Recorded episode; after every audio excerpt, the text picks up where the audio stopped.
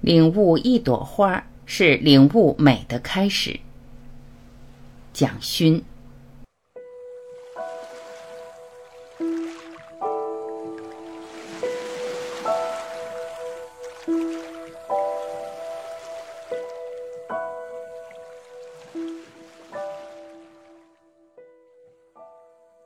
一，美的起源。很多人思考过美的起源。庄子说：“天地有大美而不言。”似乎美存在于宇宙之间的每一个角落，无处不是美。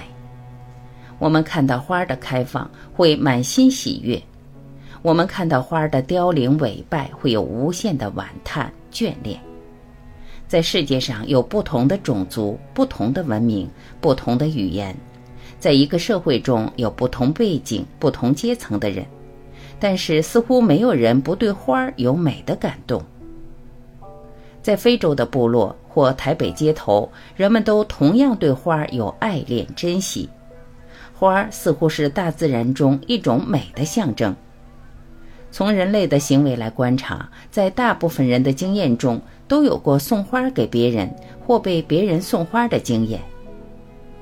我们在什么情况下会送花给朋友？我们在什么情况下会接受别人送的花？婴儿诞生了，有人会带花去祝贺；每一年的生日纪念，也常常有人送花庆祝。当我们结束了学业，从学校毕业，也有人可能送花给我们。也许是祝贺结束学业，也许是祝福未来的前途，也许是依依不舍的友谊，是告别时的依恋。二，花与美。其实最常看到花的场合是婚礼，仿佛花是适合用来祝福一对新人的结合的。当然，现在恋爱中的人都喜欢送花给对方，花自然代表了欣喜、爱慕。追求，但是花在某些场合的出现又似乎不完全代表喜悦。例如，朋友生病了，发生了车祸，住在医院里，我们也常常带花去探望。生病受伤当然不是喜悦的事，我们送花给生病的朋友，就绝不是为了庆祝，而是安慰或鼓励吧。如果再仔细观察下去，我们会发现。人们最常送花的场合不只是婚礼，在和死亡有关的葬礼中，花也是最重要的象征。花在婚礼中代表了喜悦，那么花在葬礼中似乎是安息、告别，是怀念与感伤吧？如果送花是人类对美的一种感受，并且渴望把美和别人一起分享，那么这美的内容究竟是什么呢？花是婴儿的喜悦，是生命的庆祝，是婚姻的祝福，是生病的安慰，是告别的依恋，又是死亡的安息。花儿代表的意义竟然如此复杂，因此人类觉得花是美的，这美的内容也非常复杂了。从植物的生态来看，一粒种子就已经隐含着一朵花的元素。种子外围常常有一个坚硬的壳，在硬壳的保护中，里面那柔软的部分叫做仁，杏仁的仁，瓜子仁的仁，那就是种子发芽的部位。一粒种子给它阳光、雨水、土壤，在适合的气温下，它就要发芽了。它努力挣开硬壳的部分，让那柔软的仁发芽，长出像婴儿的手一般的叶片，迎接阳光，迎接雨水。其实，在整个植物的生长中，我们都会觉得是一种美的喜悦。我们觉得美，常常也是因为在植物中看到了自己，看到了成长过程的喜悦与艰难吧。生命的成长并不容易，我们在植物的成长中，往往看到的也就是自己的成长。三，花的意义，因此。花的开放在植物的一生中有着特别的意义。简单的说，花是植物的生殖。一棵树开花，花告布着生命的成熟。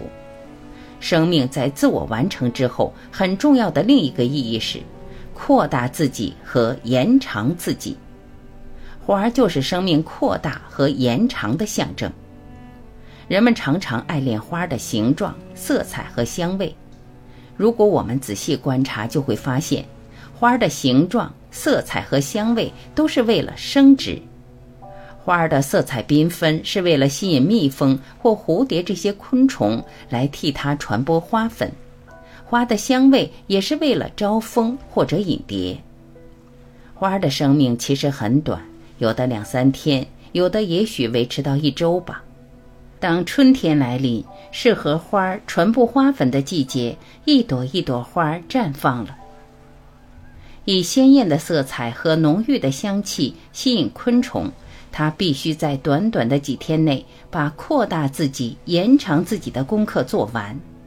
因此，花儿的争奇斗艳隐含着生命存在的努力。人们爱花，在花儿的生命中感觉到美。并且希望与他人分享，也就是人在花儿中看到了自己的生命之美吧。我们用花儿来祝福诞生、婚姻与恋爱，我们也用花来安慰病人、告别亲友、安息死者。大概是因为花的短短的几天，其实也具体而微的说完了我们的一生。我们把花送给别人。也就是想和他人分享花的生命，从开放到凋零的全部。我们觉得花美，也是我们对自己生命的珍惜、眷恋的心情吧。释迦牟尼是古印度一位传播生命道理的老师，他常常在丛林花树中讲生命真谛，也就是后来被他弟子记录下来的佛经。据说有一次他在讲课中忽然沉默不语，弟子都在等待他说话，他却捡起一朵地上的落花，把花传给每一个弟子看。弟子们都不懂是为什么。其中一名叫迦舍的弟子就向老师微笑了。释迦很开心，把花递给迦舍，表示一切生命的真谛不靠语言文字，是心与心的领悟。这就是著名的拈花微笑的故事。古代有以花来讲课的例子，也早有智者了解一朵花包含了生命的种种。领悟一朵花，也许可以是领悟美的开始；领悟一朵花，也同时是领悟艺术的开始。